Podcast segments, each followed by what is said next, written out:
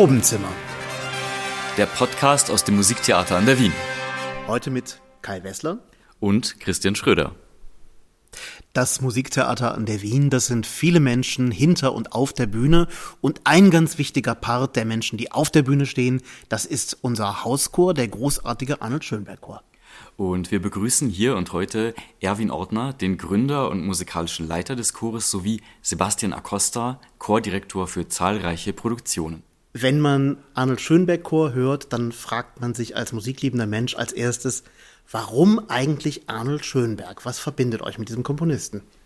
Ja, also der Gründungstag oder das Gründungsjahr war eben oh, 1972 also ziemlich in der Nähe vom Geburtstag, also vom Schönberg, der ist ein bisschen später natürlich geboren, wie wir wissen, also 74. Aber es gab einen Vorläuferchor, das war der Kammerchor St. Ottmar, aus einer Pfarre, entstanden aus einer Jugendbewegung und sich dann herausentwickelt und ist dann also ein richtiger, äh, sehr guter Laienchor geworden. Und die Jeunesse Musicale hat dann die Idee gehabt, auch neben dem großen Jeunesse auch einen Kammerchor zu haben. Und ich wurde damals angesprochen, eben vor 50 Jahren. Und dann haben wir einen Kammerchor begründet und da war die Frage, welchen Namen geben wir diesem Chor? Die Besonderheit vom Kammerchor St. Ottmar war der Name. Es wusste zwar niemand, wer der heilige Ottmar war und wo der herkommt, aber man hat sich das irgendwie gemerkt. Und daher war auch die Tendenz, einfach auch einen Namen zu nehmen, den man sich merkt. Damals schon ganz prominent das Alban Berg Quartett, daher war es ja auch irgendwie naheliegend, eventuell den Schönberg hier hereinzunehmen. Und Schönberg steht auch für eben einen großen Komponisten, sehr emotionellen Komponisten, der immer sehr emotionell war in allen Kompositionstechniken, der aber auch ein Wissenschaftler war, der auch ein Maler war, der auch Tennis spielen konnte. Also und der mit Wien und der Wiener Schule in Verbindung gebracht wurde. Und deswegen haben wir uns dann eigentlich entschlossen, Schönberg Chor zu wählen. Ja, was die Literatur betrifft, natürlich ist es nicht so umfangreich, aber wenn ich denke, Alban Berg Quartett hat ja auch nur die lyrische Suite und damit ist die Sache erledigt und die haben ja auch die gesamte Quartettliteratur gespielt. Und wie ist dann aus einem Konzertchor einer der besten Opernchöre geworden? Natürlich muss man schon erwähnen, also Nikolaus Harnoncourt war dann also ganz, ganz wichtig für die Entwicklung des Chores. Er hat uns also fast 40 Jahre die Treue gehalten. Wir waren also in Residenz quasi mit ihm. Und dann kam eben auch die Zusammenarbeit mit dem Theater in der Wien und zwar im Rahmen der Wiener Festwochen. Da war er noch im Musical, das war vor 2006 im Mai und im Juni gab es immer eine Opernproduktion. Und da wurde ein Chor gesucht und da hatten wir die Möglichkeit und der Einstieg war ganz prominent mit dem Claudio Abado mit einer Schubert-Oper, Fiera Brass. Und äh, die Ruth Berghaus hat inszeniert, das war so eine Ikone und äh, Chamber Orchestra of Europe. Und das hat dann funktioniert irgendwie. Und deswegen ist es dann weitergegangen und, und wie eben dann das Opernhaus, das neue Opernhaus quasi begründet wurde 2006, wurden wir dann eben eingeladen, hier quasi in Residence zu sein und haben seither auch immer die Einladung bekommen, hier auch quasi exklusiv zu musizieren, was uns sehr, sehr freut.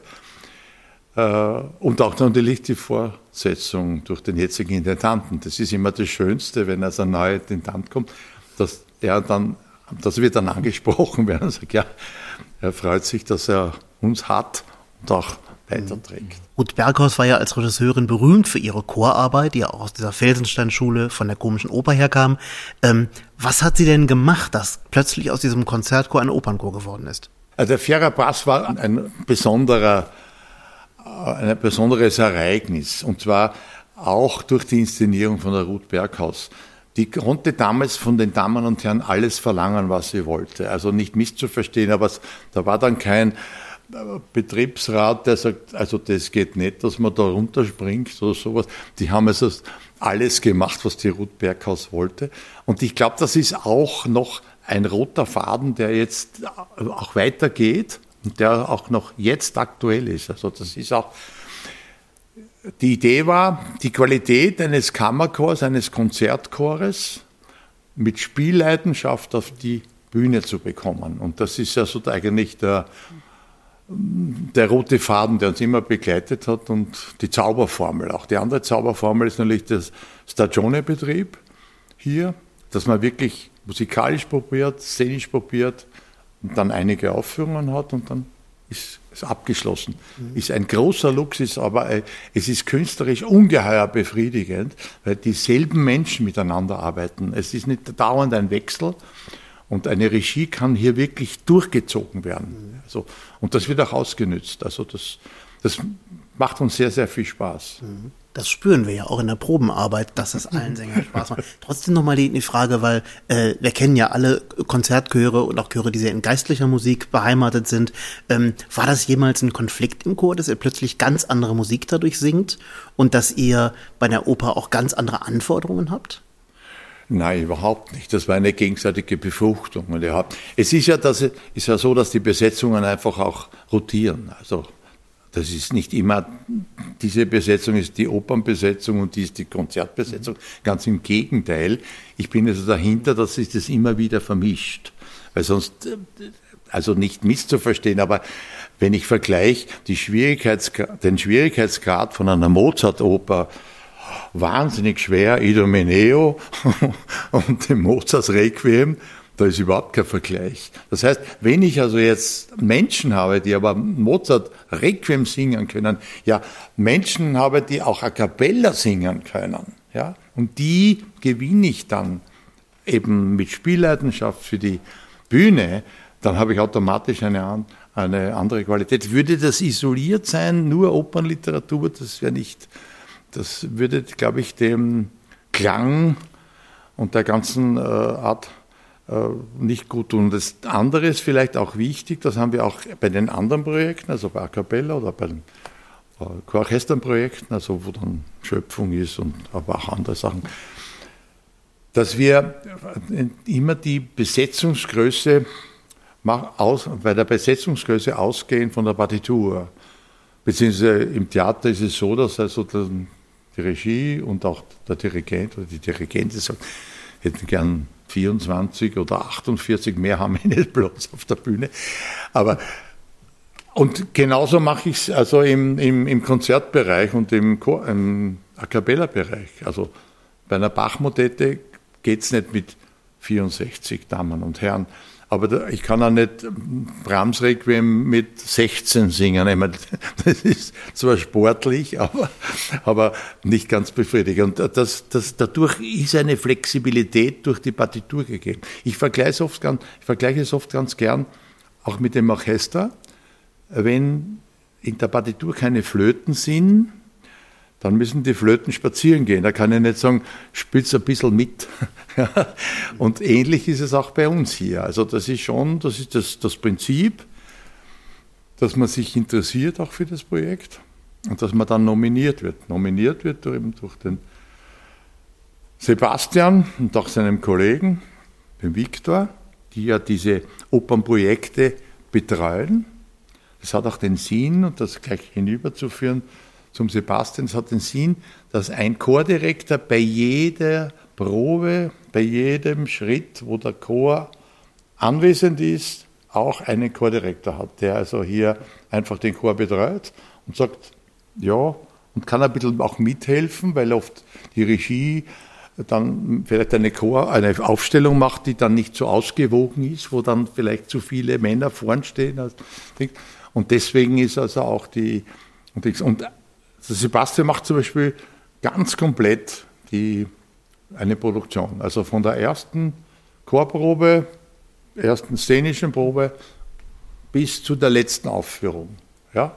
Und das wird alles immer gecoacht. Und was auch eine, eine wichtige Sache ist von uns, dass wir immer vor jeder Probe ein Warming-up machen, vor jeder szenischen Probe genauso, nicht nur musikalischen Proben. Natürlich auch dann bei den Aufführungen. Weil unser Motto ist es, wir haben keine Wiederholungen, sondern wir haben immer nur Premieren. Sehr schön. Ja, Sebastian, das führt mich schon zu einer Produktion, die wir jetzt gemeinsam machen, Le Martyr von Donizetti. Vielleicht sprechen wir tatsächlich auch mal über den ganz in Anführungszeichen banalen Ablauf einer solchen Produktion. Das ist ein ziemlich großes Chorstück, meinem Empfinden nach zumindest, eine französische mhm. Grand Opera. Verschiedene Personengruppen treten auf. Wie hast du zum Beispiel das Casting gestaltet? Wie viele werden mitsingen und aus welchem Pool hast du dann die Sänger rekrutiert? Nee, es ist eine, wie, wie gesagt, es ist eine Mischung von, von wie viele Leute sich interessieren für das Projekt das ist ganz wichtig. Also die, die Damen und Herren des Chors melden sich an und sagen, ich habe Interesse, ich will diese Oper singen. Wir haben das Glück, dass bei, vor allem beim Opern, Opernprojekten viel mehr Damen und Herren sich anmelden, hm. als wir brauchen. Es ist natürlich für uns schwierig, weil also Glück und Unglück, weil man muss entscheiden, wen nehme ich, wer passt besser, wie ist die Stimme, wie ähm, ja. Darf ich mal kurz die Zwischenfrage stellen? Äh, wer bewirbt sich denn da? Also kann sich jeder bewerben, der, der Lust hat zu singen? Ja, zuerst muss man mal ein Video einsenden, glaube ich. Und dann mhm. kommt die Vorwahl durch unsere Johanna, die das Büro leitet. Und dann diese Auswahl kommt dann eben zum Sebastian, zu mir und auch zum Viktor. Und äh, aber auch zum Organisatoren Leiter. Das ist immer der Peter. Mhm. Das muss man einmal dazu sagen, weil der muss das auch koordinieren. Und dann hören wir die Stimme und dann kommt das Wichtige, dann müssen sie Platz singen können, weil die Erarbeitung der Stücke erfolgt immer in der Gruppe. Und da muss man Platz singen können. Also zu sagen, ja, das lerne ich zu Hause, das gibt's nicht. Das habe ich noch nie. Die Noten fließend so beim ersten Sehen sofort umsetzen können. Ja, ja, das mhm. ist ja. Und das sind natürlich Stücke, die, die, die also schon speziell ausgesucht werden, die man nicht unbedingt kennen muss oder kann, ja. Und dann sieht man, äh, wie man mit umgeht und dann wird einfach beurteilt, wie ist die Stimme, wie ist das Platzsingen und dann diskutieren wir mhm. und dann geben wir schon ein bisschen einen Raum hinein auch den gesamten äh, Eindruck von der Person, also ja. künstlerisch, wie, wie ist das überhaupt? Das und dann gibt es meistens so einen, einen, sagt, ja, wir probieren es einmal, wir laden dich ein. Und äh, wobei schon hier das auch ein bisschen hin und her geht, dass der Sebastian sagt, also die, die Stimme ist großartig, die könnte man so gut brauchen. Das Platzsingen ist erst mittelgut. Und dann frage ich den Sebastian und den Viktor, geht es. und dann, dann äh, versuchen wir es einmal. Der Versuch ist, geht in beide Richtungen. Also der ist auch musikalisch künstlerisch auf der einen Seite und auf der anderen Seite ist aber auch gruppendynamisch, gruppenverträglich. Mhm. Weil ja, das muss ja funktionieren mit auch die Verlässlichkeit, auch wie, wie man mit der Gruppe umgeht. Man ist ja körperlich ganz nahe. Das ist ja beim auf dem Konzertpodium nicht so. Also das, da hast du szenische Umsetzungen. Und das wird auch sehr genau beobachtet. Und dann kriege ich auch dann oft die Information, sagt, pass auf. Wird auch viel Zeit miteinander genau. verbracht. Und ja, und, und da wird es auch beurteilt. Und wir reden dann intern, also Sean sagt, also vielleicht. Oder versuchen das also. Mhm. Ja. Genau, und dann diese, aus, aus dieser Gruppe von, von Personen, die eben das Vorsingen wir, bestehen, äh, wählen wir aus und eben diese Person sagen, okay, ich habe Interesse, ich habe Zeit für dieses Projekt, für diese Oper, dieses Konzert. Und dann wird ausgesucht. Ne? Und im Fall von, von Matthias natürlich, da haben wir, äh, wie du sagst, ein, ein großer Chor, brauchen wir einen großen Chor, äh, auch mit mehr Männern als, als Frauen haben wir dann äh, entschieden. Und eben, dann man sucht, also man hat die Erfahrung, es ist, ich habe schon ein Jahr ein ganzes Jahr hier als, als Chordirektor, dann kennst du die Leute auch besser, kennst die Stimmen, kennst die, die was passt, welche Stimme mit, mit welcher zusammen. Und mit diesen Kriterien dann setzen wir uns zusammen und wählen wir die, die Besetzung aus. Die szenischen Proben beginnen ja meistens sechs, sieben Wochen vor der Premiere. Wie sieht es denn aus mit der musikalischen Vorbereitung? Wann fangt ihr denn an, die Partien einzustudieren? Naja, je nach nach, nach Partie, also wie, wie groß die, die Chorpartie ist, dann entscheiden wir wie die Anzahl an Proben. Also wir bestimmen, wir haben ungefähr, sind, brauchen wir für dieses Stück, äh, sagst du, Meneo, brauchen wir 30 Proben oder, oder nur zwei und dann bis für Donizetti und ja, je nachdem wie groß, also wie viele wie viele Seiten, wie kompliziert die Musik Peter ist. Dann, Crimes, zwei Proben. Ja, höchstens. ja. und, und dann eben auf diese, diese Kriterien entscheiden wir ja so, so viele Proben, so viele Anzahl an Proben, also eben 20, 20 12, je nachdem. Mhm. Und man zählt dann rückwärts sozusagen. Wann ist die Klavierprobe mit dem Dirigenten und von dir nach hinten, wo setzen wir? Und dann, es ist eine, mhm.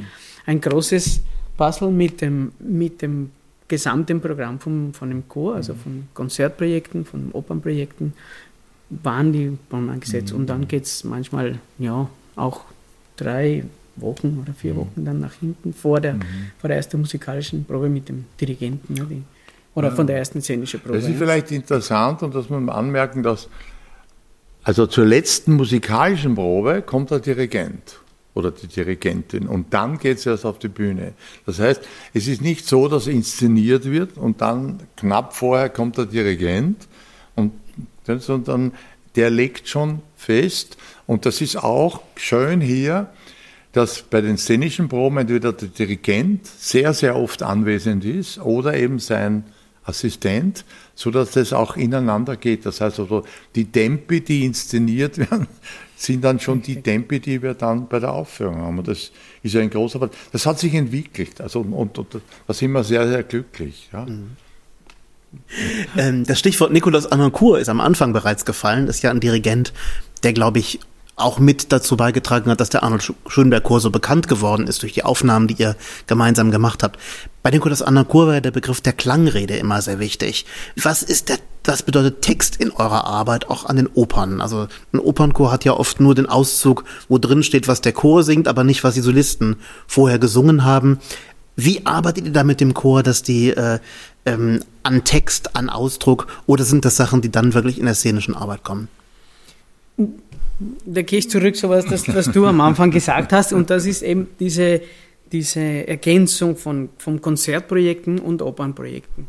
Also wenn du, wenn, wenn ein Großteil der, der Damen und Herren oder alle auch Konzerte singen und, und a cappella und, und mit, mit Werke der, der Chorliteratur sich beschäftigen, dann ist es eine große Bereicherung für den Opern. Eben das, das sagt, man sagt, man singt nicht einfach die Töne, die da stehen, die singen wir auch, aber hoffentlich.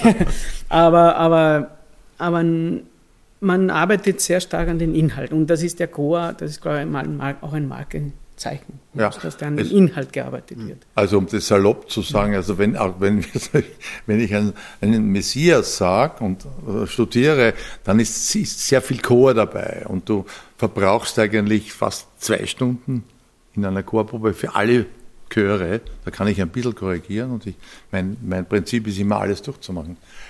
Und da sage ich mir dann immer Spaß habe zu den Damen und Herren, dass zwischen den einzelnen Chören noch etwas ist. Und sie sollen sich doch damit beschäftigen. Warum?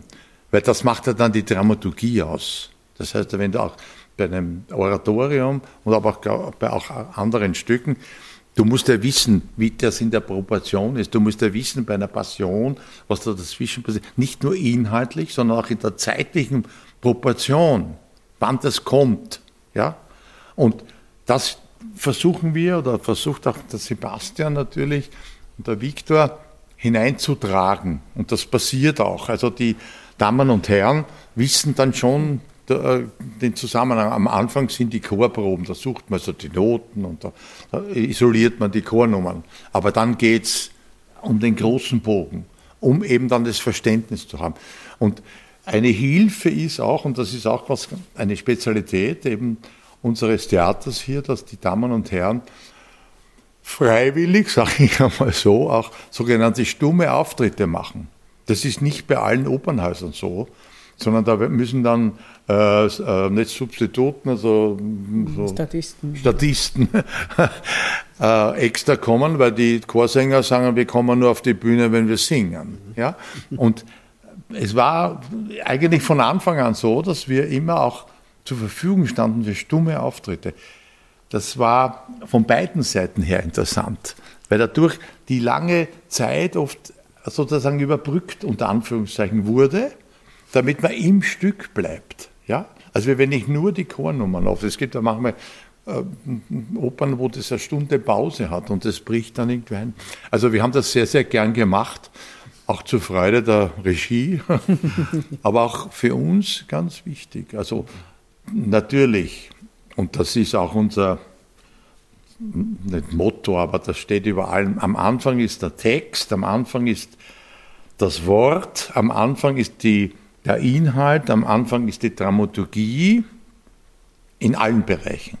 Und dann kommt der Komponist und inszeniert sozusagen den Text mit seiner Kunst, mit seiner kompositorischen Kunst und legt aber dann fest, der Satz, der wird langsam gesungen und der Satz schnell.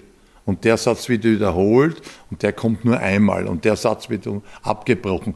Und das ist natürlich auch eine Vorgabe für uns als Musiker, als Interpreten unter Anführungszeichen, sozusagen diese kompositorische äh, Idee zum Klingen zu bringen. Also ich kann nicht inszenieren wie ein Schauspiel, wo sagt, sagt das ein bisschen schneller, sondern das ist, das ist vorgegeben durch den Komponisten. Und da müssen wir einfach uns hinein äh, vertiefen bei der Interpretation und unsere eigene Befindlichkeit möglichst stark zurückzunehmen. Das ist wichtig, aber das ist ein Ding. Aber am Anfang ist natürlich das Wort und die Idee und dann also die, das Libretto oder wie man das aussieht. Und das gilt für die gesamte Vokalmusik durch das gesamte Abendland und vorher auch schon. Am Anfang war die Dramaturgie, das ist natürlich ein Satz, der uns runtergeht wie Öl. Aber trotzdem möchte ich nochmal auf diese musikalischen Herausforderungen zu sprechen kommen. Etwas, was du schon angesprochen hattest oder was ihr schon angesprochen hattet.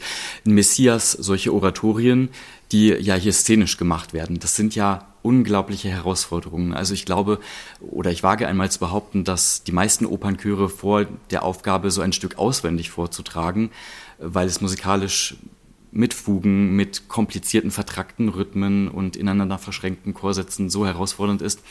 Was ist da euer Geheimnis? Denn das macht ihr mit einer scheinbaren Leichtigkeit, die wirklich Staunen macht. Oh ja. Proben, Proben, Proben. Proben, Proben üben, üben. Mehr Proben, als zwei Proben. Proben. Und das, das, das, muss man einfach trainieren. Aber das war damals so eine Herausforderung. Diese Worte war so so verrückt die Idee, wie gesagt, Messias auswendig singen auf der Bühne, äh, dass man, dass das schon eine Herausforderung ist. Das, das, das versuchen wir jetzt einmal.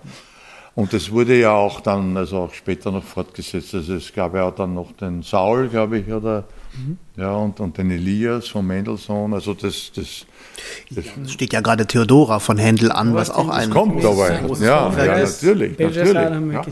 Also das, das geht schon. Äh, und das vertieft natürlich dann auch das Werk. Und wenn ich dann den Messias im, im, im, im Musikverein zu Weihnachten dirigiere, dann singen die das so, wie man das als Schauspielchor singen muss. Und nicht wie ein Konzertchor. Also das heißt, da, da kommt so viel von der Bühne dann auch emotionell herunter, weil die die verbindest. Da kann man natürlich auch dann noch die Erfahrung hereinbringen, die wir natürlich durch die Aufführungspraxis von Hanokku erlebt haben, weil wir natürlich das anders äh, angehen in der ganzen Phrasierung, Artikulation, auch in der ganzen Klangrede, wie der Oberbegriff vom Nikolaus geheißen hat. Äh, was heißt Klangrede? Das heißt, dass der Klang nicht für sich steht, sondern der Klang nur sozusagen unterstützend ist, um, um den Wortinhalt zu transportieren. Bei guten Kompositionen, aber wir machen ja nur gute Kompositionen. Natürlich. Äh, Sebastian, du bist bei mehreren Produktionen dabei und ich weiß ja auch, du bist auch bei den Produktionen, bei denen Viktor äh, dirigiert, bist du als Pianist auch immer dabei. Ähm, auf welche Projekte freust du dich besonders nächstes Jahr? Oh, auf, auf alle. Also das, ihr Projekt hat was Besonderes. Wie gesagt, äh, Le Martyrs ist eine Oper, die man nicht jeden Tag zu hören bekommt. Und mit so viel Chor zusammen, also das besonders gleich die Ouvertüre schon, einen, einen, der Chor singt da. Es ist ja ganz besonders. Und ich, ich habe keinen ja. Favorite, also sie sind für hm. meine alle, bin sehr, sehr gespannt, ja, auf alle drei. Oder auf alle Opern, die kommen. Ja. Nikolaus Hanokur hat immer gesagt, das Stück was er gerade macht, ist ihm das Wichtigste und das Liebste. Und ich glaube, das kann man auch hier sagen. Also das, was wir gerade machen, äh, das fasziniert uns am meisten. Und das ist nicht so dahergesprochen, sondern das ist auch eine, eine, äh, das hängt mit der Lebensqualität zusammen. Also der Sebastian ist natürlich Spur jünger als ich, aber wieder immer knausriger mit der Lebenszeit und mit der Qualität. Und deswegen will man sich dann konzentrieren und fokussiert das immer mehr, auch je älter man wird, weil man dann also nicht die Zeit vergeuden will. Und deswegen, das, was wir gerade machen, das interessiert uns am meisten. Jetzt ist es so, dass natürlich im Konzertbereich und da ist die Programmierung also natürlich auch mit mir sehr stark verbunden. Da habe ich die Aufgabe, lauter A-Stücke auszusuchen und nicht die Stücke, die man auch erhalten will, eben um, um, um, um die auch weiterzugeben, weil das Leben ja viel zu kurz ist. Und da konzentrieren wir uns auch darauf. Also das ist, das ist wichtig und, und bei der Oper ist es auch so. Und das freut uns einfach, dass also, wie gesagt, die, die Programmierung wirklich faszinierend, vielfältig ist und dass die Programmierung auch so gut ankommt beim Publikum. Und was uns auch freut, muss ich sagen, dass natürlich ist es schön, dass das Theater renoviert wird und wir freuen uns, dass wir dann wieder hinübergehen. Aber dass es möglich war, hier das zu übersiedeln in die Halle E, und dass man das hinüberzieht und dass die Menschen auch hier kommen und dass es hier tolle Produkte gibt. Das ist eine, auch organisatorisch eine Meisterleistung gewesen. Das ist ein wunderbarer Schlusswort. vielen Dank, Erwin Ortner. Vielen Dank, Sebastian Acosta. Danke für das Gespräch. Herzlichen Dank. Das war unser Probenzimmer-Podcast. Im nächsten Podcast sprechen wir mit Stefan Herheim über die Programmierung dieser Spielzeit und was er noch vorhat am Musiktheater an der Wien.